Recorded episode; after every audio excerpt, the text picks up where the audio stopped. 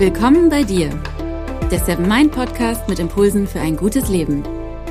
Für alle, die mehr Achtsamkeit und Gelassenheit in ihren Alltag bringen möchten. Hi und herzlich willkommen im Seven Mind Podcast. Mein Name ist René Träder und das ist die 143. Impulsfolge, in der es um das Thema Glück geht. Und es ist die erste Folge im Jahr 2021. 2021, das klingt noch ein bisschen futuristisch, finde ich. 2021, ein neues Jahr und damit irgendwie ja auch ein Neuanfang. Auch wenn der Kalender von Menschen gemacht ist und die Zeit keinen Anfang und kein Ende kennt, so fühlt sich der Jahresanfang doch irgendwie immer ein bisschen nach Aufbruch an. Die letzten zwölf Monate liegen wie ein Päckchen, geschnürt, abgeschlossen hinter uns. Und vor uns liegen die Möglichkeiten, die Ideen, die Träume, neue Chancen, Tatendrang vielleicht auch schon. Noch sind wir mitten in der dunklen Jahreszeit, doch die Tage werden wieder heller, auch wenn man das noch nicht so recht spürt, man weiß es aber, man kann darauf vertrauen. Es war ja all die Jahre so, es wird auch wieder so kommen. Schon bald die ersten warmen Sonnenstrahlen, Blüten an Bäumen und Pflanzen, es war ja all die Jahre so, es wird auch wieder so kommen, darauf können wir vertrauen. Doch vieles ist in diesem Jahr ungewiss. Das letzte Jahr hat so viel Vertrautes ins Wanken gebracht, hat so viel unmöglich gemacht und hat so viel Unmögliches real werden lassen. Worauf können wir eigentlich noch vertrauen, wenn wir dieses geschnürte Päckchen 2020 uns anschauen? Ist es wirklich so abgeschlossen, wie sich die Dinge zu Beginn eines neuen Jahres anfühlen können? Oder wird das Jahr 2021 irgendwie auch eine Wiederholung von 2020? Ich weiß nicht, wie das letzte Jahr für dich war und ich weiß auch nicht, was du mit dem neuen Jahr ganz konkret verbindest, welche Hoffnungen du hast, aber auch welche Befürchtungen du hast. Es soll ein schönes Jahr werden, ein glückliches. Das wünschen wir uns ja irgendwie alle. Doch was bedeutet Glück eigentlich? In den nächsten Minuten möchte ich mit dir in die Philosophie des Glücks abtauchen, auch ein bisschen in die Psychologie.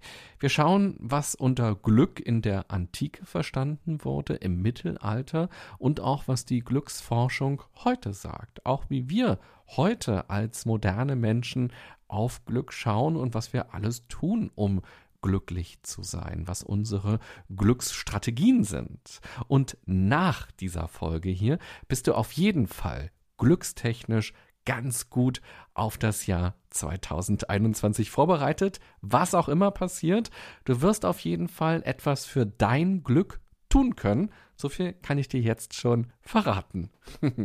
Und bevor wir in die Antike reisen, noch ein kleiner Hinweis aus dem Seven Mind Universum. Vielleicht hast du dir ja etwas für 2021 vorgenommen. Egal was es ist, oft ist das große Ziel hinter unseren kleinen Zielen nämlich dasselbe. Glücklich sein. Glück hängt allerdings nicht an äußeren Faktoren, sondern an unserer inneren Haltung. Mit ihr können wir es uns entweder leichter oder schwerer machen, das Glück im Alltag zu sehen. Im Meditationskurs Glück in der Seven Mind App geht es darum, deine innere Einstellung so auszurichten, dass du das Glück leichter wahrnehmen kannst. In den sieben Meditationen setzt du dich genauer damit auseinander, was Glück für dich bedeutet und wie du es in kleinen Dingen und in dir selbst entdeckst. Du findest den Kurs Glück in der Seven Mind App unter der Kategorie Glück oder über den Link in den Show Notes. Das Streben nach Glück ist irgendwie typisch Mensch. Nicht erst in unserer Zeit, auch wenn wir in die Geschichte weiter zurückgehen. Ich weiß natürlich nicht, wie das bei den Steinzeitmenschen so war. Vielleicht hatten sie keinen Begriff für Glück, doch ist es vorstellbar, dass auch sie positive Emotionen besser fanden als negative, dass sie Schmerz vermeiden wollten und Gutes wollten. Natürlich haben Sie damit nicht den großen Lottogewinn verbunden oder einen Urlaub auf Mallorca. Vielleicht eher geschützt zu sein, wenn es ein Unwetter gegeben hat, niemanden aus der Gruppe zu verlieren und ausreichend Essen zu finden. Das allein ist wahrscheinlich Glück gewesen für die Steinzeitmenschen. Und so gesehen unterscheidet uns ja gar nicht so wahnsinnig viel von denen, nur dass bei uns häufig noch andere Dinge dazukommen. Doch machen die uns denn wirklich glücklich? Macht uns die Jagd danach, das ständige Begehren vielleicht sogar unglücklich? Lass uns gemeinsam in Zeiten reisen, aus denen uns Dokumente vorliegen, was Menschen über das Glück dachten. Und lass uns schauen, wie wir uns von ihnen für das Jahr 2021 inspirieren lassen können. Von der Steinzeit machen wir einen großen Sprung in die Antike. Wir befinden uns ungefähr 2000 Jahre vor unserer Zeit. Für die Zeitrechnung der Welt ist das nur ein mini kleiner Sprung, doch in diesen 2000 Jahren ist so viel passiert. Das Leben der Menschen in der Antike unterscheidet sich fundamental von unserem Leben, schon allein wegen des ganzen technischen Schnickschnacks, der heute zu unserem Alltag dazugehört und uns ja auch oft Glück verspricht. Oder warum hängen wir denn so viel an unserem Handy rum oder vor der Glotze, wenn wir nicht glauben würden, dass das uns gut tun würde irgendwie und damit ja auch glücklicher macht oder weniger unglücklich macht. In der Antike möchte ich dir gerne drei Blickrichtungen vorstellen, die von Aristoteles, die von Epikur und die der Stoa. Einer der bekanntesten Namen in der Philosophiegeschichte ist Aristoteles. Er war Schüler von Platon und hat eine eigene Denkrichtung entwickelt, die wiederum dann von seinen Schülern weitergelehrt und verbreitet wurde. Für Aristoteles stand das Glück eines Menschen immer in Beziehung mit der Polis, also mit der Gemeinschaft beziehungsweise mit dem Staat. Polis, da kommt ja auch noch der Begriff Politiker auch heute her oder die Poliklinik in der DDR, also das Gemeinschaftliche. Der Mensch als Teil des Größeren, das war für Aristoteles ganz wichtig, denn wer Tugenden innerhalb dieser Gemeinschaft entfaltet, ist glückselig. Das war seine Überzeugung. Somit bedeutet Glück für Aristoteles etwas Aktives und nichts Passives, was einem einfach so passiert, sondern man tut etwas und dadurch entsteht Glück.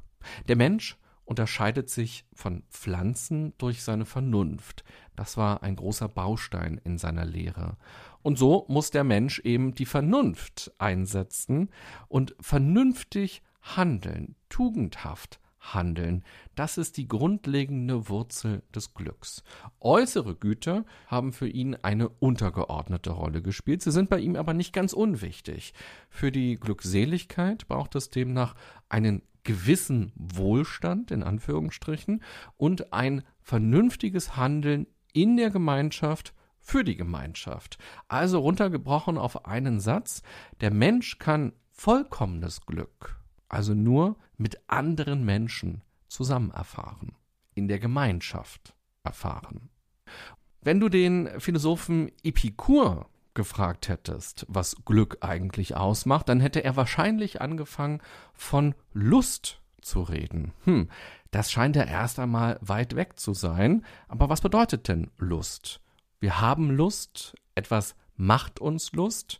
In seiner Vorstellung ging es aber eher darum, Unlust zu vermeiden und nicht darum, Lust, also positive Gefühle zu maximieren. Er ging sogar noch weiter und sagte, mit großer Lust gehe immer auch große Unlust einher, weswegen man lieber das kleine Glück anstreben sollte. Unlust sind für ihn also vor allem negative Emotionen, auch Schmerzen, und Glück bedeutet für ihn daher schon frei von Schmerzen zu sein. Das vergessen wir ja ganz häufig. Auch hier steckt ja ein Achtsamkeitsgedanke drin, nämlich morgens aufzustehen und zu sagen, das ist ja toll, wieder ein Tag ohne Zahnschmerzen. Wenn man krank ist, dann merkt man plötzlich, wie doof das ist, wenn man Schmerzen hat, wenn man nicht schmecken kann, wenn man nicht riechen kann, wenn man nicht richtig hören kann, weil man eine Mittelohrentzündung hat. Und dann spürt man plötzlich, was es für ein Glück ist, wieder ein bisschen was hören zu können, wieder was schmecken zu können. Wenn das Fieber weggeht, was das für ein Glück ist. Und Epikur dachte also, es ist ja eigentlich eine gute Sache, sich darauf auch zu konzentrieren, dass man eben keine Schmerzen hat und das auch zu würdigen und dadurch auch schon Glück zu empfinden. Für ihn ist nicht der Begriff Glück wichtig, sondern der Begriff der Ataraxie. Vielleicht hast du den ja auch schon mal gehört. Ich habe ihn auch schon mal hier in einigen Podcast-Folgen erwähnt. Man kann Ataraxie übersetzen als Seelenruhe. Er hatte das Bild dafür von einem Schiff, das auf hoher See ist und keinen Wellen ausgesetzt ist, sondern eben ruhig segeln kann. Es gibt keine gefährlichen Wellen, die das Schiff zum Kentern bringen können. Es gibt aber auch keine spaßigen Wellen, die für so ein bisschen Leben an Bord sorgen. Und wenn unser Schiff ruhig dahin schwimmen kann, dann ist das der perfekte Zustand für Epikur. Diesen Zustand sollten auch wir in unserem Leben erreichen, vor allem wenn wir mit Negativem konfrontiert sind, in Wut zu geraten, also Wellen plötzlich zu schlagen. Das bedeutet, dass unser Schiff ins Wanken kommen kann, dass unser Leben ins Wanken kommen kann und wir dann eben nicht mehr glücklich sind. Oder auch bei Schicksalsschlägen wäre es wünschenswert, wenn wir auch da nicht ins Wanken kommen, sondern eine Seelenruhe hinbekommen. Epikur versuchte auch in schlechten Momenten das Gute nicht aus den Augen zu verlieren oder dass man zumindest eine Form der Annahme oder des Akzeptierens hinbekommt. Und vielleicht erinnert dich diese Vorstellung ja auch an das, was wir heute mit dem Begriff Resilienz beschreiben.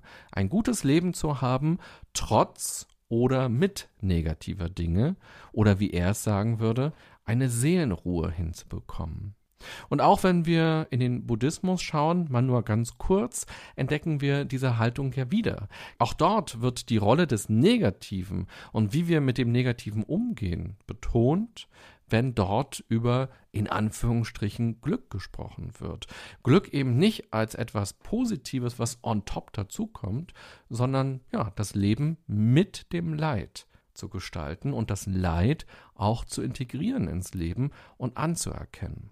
Und damit sind wir auch schon bei den Stoikern, die darauf ebenfalls ihren Fokus gelegt haben. Übrig geblieben ist in unserer Alltagssprache noch die Formulierung, dass jemand etwas mit stoischer Ruhe hingenommen hat.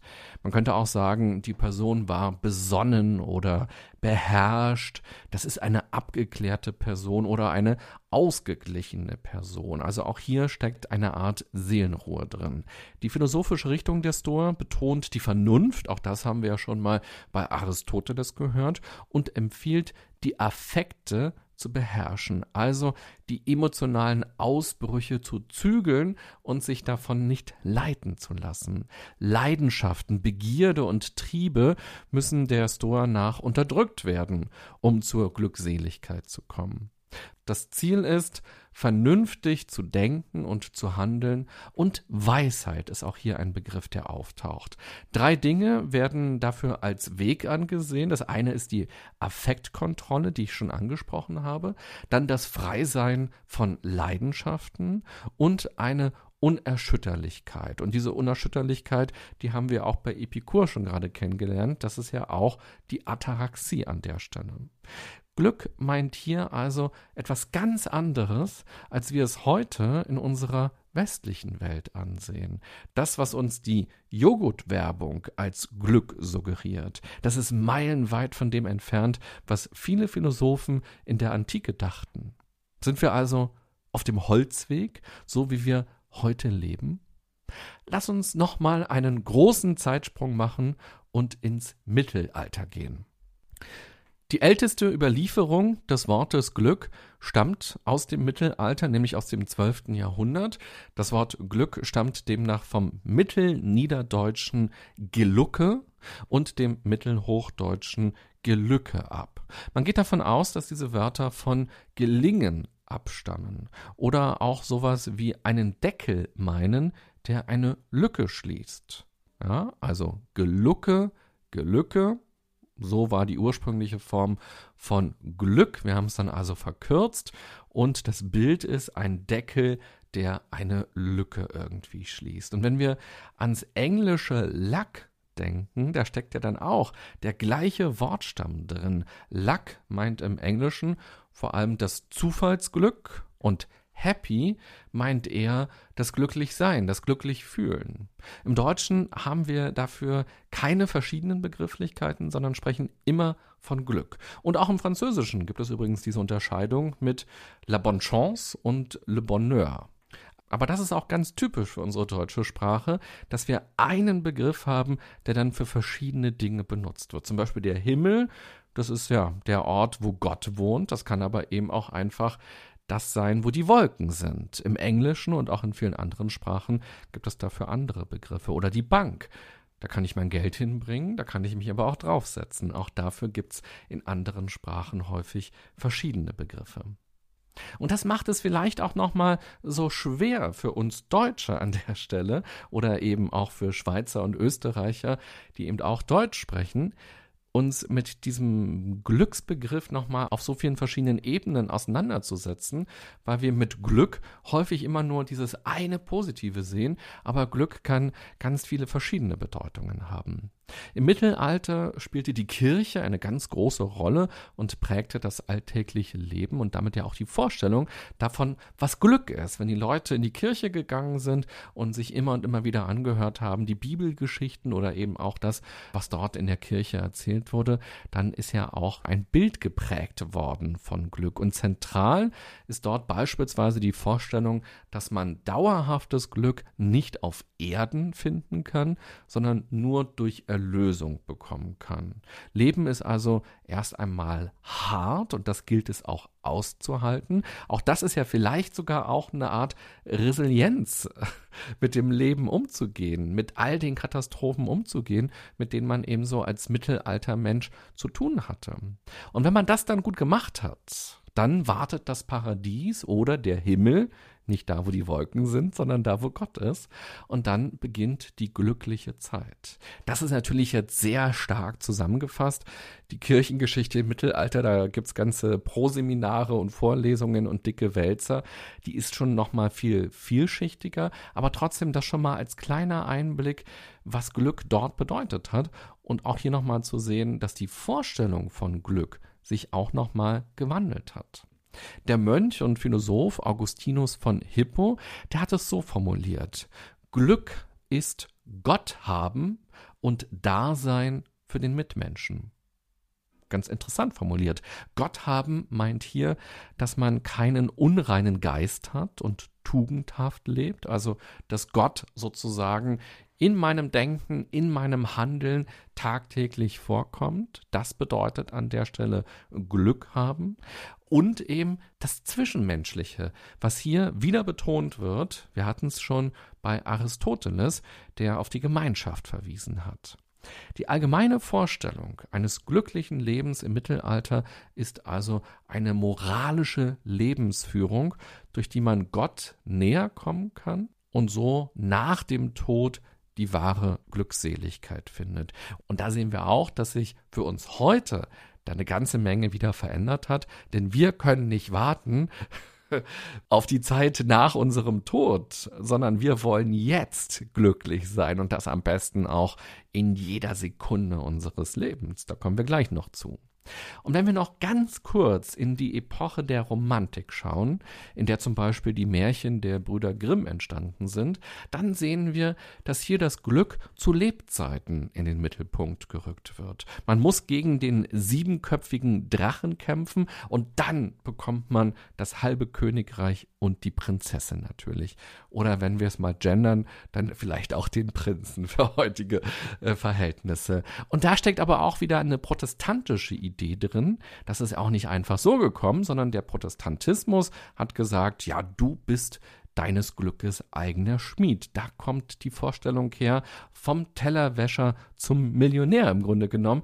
Dieses amerikanische Leitbild, das hat da auch schon seine Wurzeln. Man kann sich quasi seines Schicksals erheben, seiner Kaste erheben und etwas aus seinem Leben machen, wenn man fleißig ist, wenn man moralisch sich vielleicht auch verhält. Glück hängt also nicht mehr davon ab, wo ich hineingeboren werde oder was passiert ist oder was ich bekomme, sondern allein von dem, was ich mache. Und da sind wir ja schon sehr nah dran an dem, wie wir heute auf Glück schauen und wie wir heute eben auch leben. Quasi, wer nicht glücklich ist, ja, der ist selber schuld.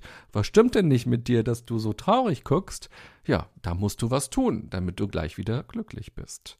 Glücksgefühle sollen heute der Normalzustand sein, könnte man meinen. Und so macht der moderne Mensch wahnsinnig viel, um ständig Glück zu empfinden. Shoppen, Essen, Spiele, Daten, Sex, Fernsehen, Internet und natürlich auch Drogen auf ganz vielen verschiedenen Weisen. Und die Liste könnte man noch erweitern. Das Glück ist also nichts Besonderes mehr, nichts Exklusives, sondern es soll dauerhaft da sein. Es soll normal sein für uns. Für mich soll's rote Rosen regnen quasi. Es geht auch hier gar nicht mehr so stark um die Gemeinschaft, sondern es geht um das eigene Glück ganz stark, um meine Gefühle. Andere Menschen sind in erster Linie ein Mittel, um das eigene Glücksempfinden zu maximieren und Leid soll komplett verschwinden aus unserer Zeit. Mit Leid, mit Negativem wollen wir nichts zu tun haben. Wenn so viel Glück empfunden werden soll, ist das natürlich müßig, das immerzu in sich selber zu suchen. Die eigenen Glücksquellen sind dann schnell erschöpft. Und so werden dann externe Glücksauslöser gesucht, quasi Abkürzungen, um positiv empfinden zu können. Tja, das wirft jetzt ein ganz schön negatives Bild auf unsere Zeit, findest du nicht? Würdest du mir denn, wenn wir jetzt miteinander sprechen, etwas erwidern wollen, um unsere Gesellschaft, um unsere Zeit noch in einem besseren Licht dastehen zu lassen? Das wirkt ja gerade erst einmal nur sehr egoistisch und sehr kurz gedacht und auch sehr oberflächlich. In den letzten Tagen habe ich beim Weihnachtsessen kochen das Hörspiel gehört Schöne neue Welt. Du findest es übrigens bei YouTube aus dem Jahr 2016 ist es.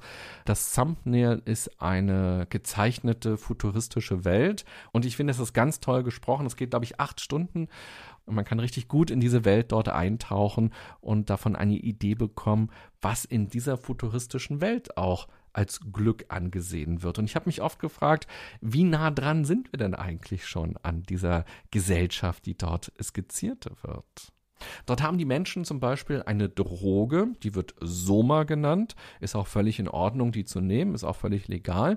Und die sorgt dafür, dass man keine Angst hat, dass man keine negativen Gedanken hat und dass man sich leicht und glücklich fühlt. Und immer, wenn die Leute gerade in einer emotionalen oder stressigen, aufgepeitschten Situation sind, dann greifen sie in ihre Tasche und nehmen wieder ein bisschen Soma.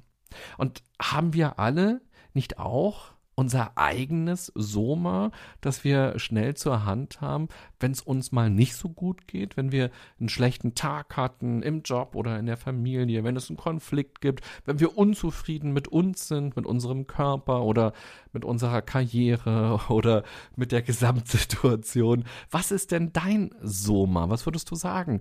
Was ist deine Droge, um schnell wieder für positive Gefühle zu sorgen? Also für ein Glücksempfinden zu sorgen und das Leid eben zur Seite zu drücken. Ich möchte aber auch noch was Positives aus unserer Zeit einbringen, der moderne Mensch, nämlich die Idee des Utilitarismus. In diesem Begriff steckt Nützlichkeit drin. Die Urväter des Utilitarismus sind John Stuart Mill, James Mill und Jeremy Bentham. Mill versucht, das Glück zu quantifizieren.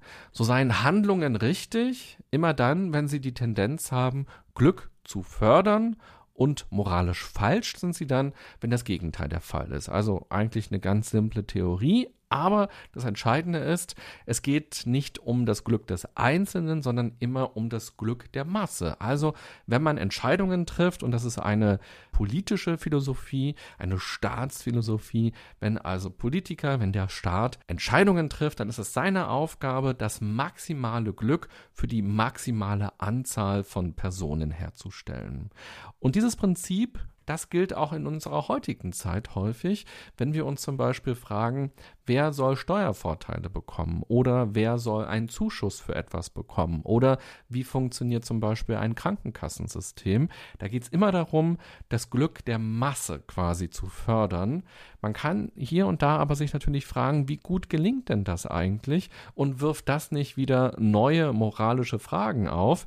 Ist es denn so leicht, das Glück der Masse zu fördern und dadurch aber vielleicht nicht Unglück beim Einzelnen zu bewirken. Da kann man sehr lange philosophieren und man wird feststellen, die Theorie klingt toll, in der Praxis ist es eben aber oft gar nicht so leicht. Trotzdem ist es eben häufig auch eine Maxime von Unternehmen, von Teams, äh, von der Politik, also das Glück der Masse. Das könnte man ja uns auf die Fahnen schreiben und sagen, das hat der moderne Mensch ja vielleicht ganz gut hinbekommen. Vielleicht, und jetzt kommt wieder was Negatives, braucht es aber auch die Idee des Utilitarismus deshalb, weil der Mensch zu sehr sein eigenes Glück im Sinn hat und weil gegengesteuert werden muss. Und dann sind wir nämlich bei den Problemen, die es auf unserer Welt gibt. Klimawandel, Kriege, Menschen, die unter miserablen Bedingungen dafür arbeiten, dass Menschen woanders ganz billig shoppen können.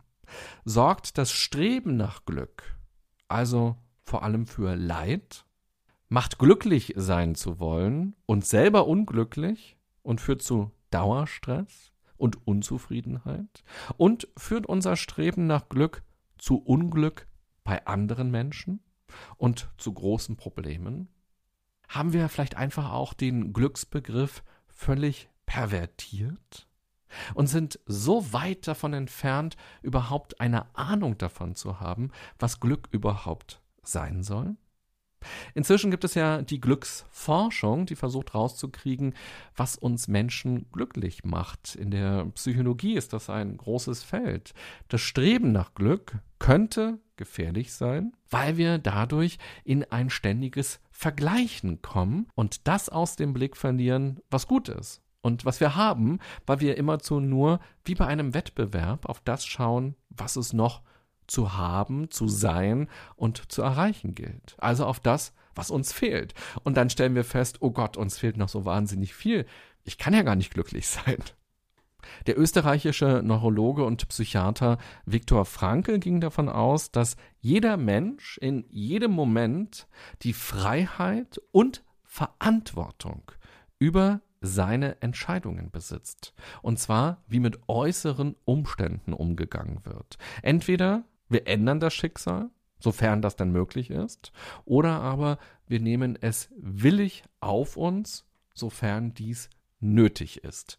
So hat er das formuliert. Er schreibt auch negativen Erfahrungen wie Tod und Leiden einen Sinn zu, und zwar weil sie uns aufzeigen, dass es Grenzen gibt und weil sie einen Kontrast zu positiven Gefühlen darstellen oder zu positiven Erlebnissen und auch das wichtig ist, um Glück zu empfinden. Für ihn gibt es drei sogenannte Hauptstraßen zum sinnerfüllten Leben. Und da merkst du schon, er hat sich gar nicht so sehr mit dem Begriff Glück auseinandergesetzt, sondern für ihn ist der Sinn wichtiger. Seine ganze Therapieform basiert auf der Sinnfindung. Aber vielleicht führt uns ja der Sinn dann auch zum Glück. Hm, könnte ja sein. Für ihn sind diese drei Hauptstraßen schöpferische Werte, Erlebniswerte und Einstellungswerte. Wenn dich das interessiert, dann findest du dazu in seinen Büchern und auch natürlich im Internet eine ganze Menge. Und da gibt es auch einen starken Bezug zu der Idee der Achtsamkeit, so wie wir sie teilweise heute auch verstehen. Und vielleicht hast du ja gerade auch schon Ideen gehabt, was sich hinter diesen Begriffen verbirgt. Ich will es mal ganz kurz ansprechen. Schöpferische Werte, die verwirklichen wir dann, wenn wir etwas ins Leben rufen. Also wenn wir ein Bild malen, wenn wir musizieren oder auch wenn wir irgendwie ein tolles Essen kochen angesprochen. Erlebniswerte, das bedeutet, sich auf etwas einzulassen, zum Beispiel auf die Natur, auf eine Aktivität oder auch auf eine zwischenmenschliche Begegnung. Und die Einstellungswerte, hier geht es darum, die Idee für sich zu haben, so wie er es auch gerade in dem Zitat gesagt hat, dass wir vieles nicht beeinflussen können, dass wir aber immer beeinflussen können, wie wir mit den Dingen umgehen die wir nicht beeinflussen können und dass wir das Leben innerhalb der Gegebenheiten gestalten sollten. Und auch das ist ja im Grunde genommen wieder Resilienz, also Akzeptanz und Verantwortungsübernahme, um dann eben das Beste aus dem Leben zu machen, was in dem Moment möglich ist. Und eine ganz zentrale Erkenntnis in der Glücksforschung ist, dass gute zwischenmenschliche Beziehungen wichtig für uns sind. Und damit sind wir vielleicht auch wieder bei Aristoteles, der die Polis so in den Mittelpunkt gestellt hat und gesagt hat, der Mensch muss halt mit anderen Menschen zusammenleben und er muss sich dort gut verhalten und für die Gemeinschaft denken. Und das ist ja vielleicht auch am Ende der Folge nochmal etwas Versöhnliches, wenn wir auf uns als modernen Menschen blicken. Also, was denkst du denn nach dieser Folge über Glück und über das Streben nach Glück. Es gab jetzt ja ganz viele verschiedene Aspekte, die teilweise völlig konträr zueinander waren, die ganz andere Dinge betont haben, aber alle irgendwie behaupten, was mit Glück zu tun zu haben. Ist da etwas für dich dabei gewesen, was sich lohnt zu leben oder zu verfolgen? Und wie kommt man denn dem Glück wohl entgegen? Oder wie macht man es dem Glück leichter, dass es zu uns kommen kann? Was ist deine persönliche Glücksstrategie? Und welche Idee, welchen Impuls nimmst du denn aus unserer kleinen Zeitreise mit? Vielleicht hast du ja Lust, dir gleich noch etwas Zeit für diese Fragen zu nehmen und mal darüber nachzudenken oder vielleicht auch noch ein bisschen mehr darüber zu lesen oder dir anzuschauen oder anzuhören. Jetzt am Ende der Folge möchte ich dir gerne noch einen kleinen Text vortragen. Vor genau einem Jahr habe ich hier im Podcast von der Serie Dark berichtet. Es ging um die Frage, ob wir überhaupt frei in unserem Tun sind oder ob wir von einem tief in uns angelegten Wollen getrieben werden geradezu und gar keine Freiheit haben zu entscheiden, was wir eigentlich machen. Das hängt ja auch mit Glück vielleicht zusammen. Und nun habe ich über Weihnachten und zwischen den Jahren endlich die dritte und letzte Staffel von Dark geschaut. Und da gibt es einen Text in einer der Folgen, der mich sehr angesprochen hat und der eben auch zum Thema Glück passt. Nämlich dann, wenn wir mal nicht so sehr darauf schauen, was uns glücklich macht, sondern wenn wir mal für eine Sekunde davon ausgehen, dass wir selbst unserem Glück häufig im Weg stehen. Vielleicht auch unserem tieferen und langfristigeren Glück. Du hast ja in dieser Folge auch gemerkt, dass es hier ganz verschiedene Definitionen von Glück gibt. Das kurzfristige Glück, das Zufallsglück, das Glück, das man empfindet, glücklich zu sein, also das dauerhafte Glück, da gibt es ja ganz verschiedene Ideen. Und wie stehen wir unserem dauerhaften Glück vielleicht im Weg? Naja, durch Ängste oder durch Sorgen, durch Unsicherheiten, durch Hemmungen und dadurch, dass wir eben dazu neigen, Dinge zu tun, von denen wir glauben, dass wir sie tun müssten, die uns aber unglücklich machen oder zumindest unzufrieden machen und dass uns der Mut fehlt, unser wirkliches Leben zu leben. Denn auch das könnte uns ja vielleicht glücklich machen, dass wir eine größere Freiheit empfinden, uns so zu entscheiden, dass es wirklich zu uns passt. Und dieser Text aus der Dark-Folge geht so. Warum sterben wir? Was ist der Tod? Und könnten wir ihm entkommen, wenn wir wüssten, wann er uns erwartet? Ist der Zeitpunkt, unseres Abschieds vorherbestimmt? Unser Sterben Teil eines unendlichen Uhrwerks? Uns allen ist eine Wahrheit gemein. Wir werden geboren und wir sterben. Gleichgültig, wie unser Weg dazwischen aussieht. Gerade die letzten beiden Zeilen haben es für mich in sich. Wir sind also auf diese Welt geworfen worden, ob wir es wollten oder nicht. Wir sind jetzt nun mal hier. wir sind nicht gefragt worden. Und es ist auch völlig klar, dass wir eines Tages nicht mehr hier sein werden. Auch daran können wir rein gar nichts ändern. Egal wie reich wir sind, egal wie viele Äpfel wir essen und wie oft wir nach links und rechts gucken, wenn wir über die Straße gehen, der Tod wartet auf uns allen. Wenn wir uns dessen immer wieder besinnen, fällt es uns ja vielleicht leichter, den Blick auf das zu richten, was wirklich wichtig ist. Auf das zu richten, was uns glücklich macht, was uns entspricht. Und so zu leben, dass wir den Weg zwischen Geburt und Tod so gestalten, dass er uns gefällt. Und damit sind wir bei der Achtsamkeit und dem Gedanken, im Hier und Jetzt zu leben, uns nicht an Vergangenes zu haften und auch nicht die Zukunft überzubewerten. In Dark geht es ja um das Thema Zeitreisen und eine Figur sagt in der dritten Staffel, ich habe mir lange gewünscht, die Zeit zurückzudrehen.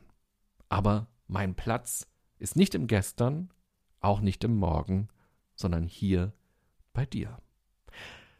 Wenn du magst, kannst du dich ja mal in den nächsten Tagen beobachten und dich fragen, was unsere Zeitreisen im Kopf für unser Glück oder Unglück eigentlich bedeuten. Ich wünsche dir eine gute und achtsame Zeit und ein glückliches neues Jahr 2021, was auch immer für dich Glück ganz konkret bedeutet. Bis bald, bye bye, sagt René Träder.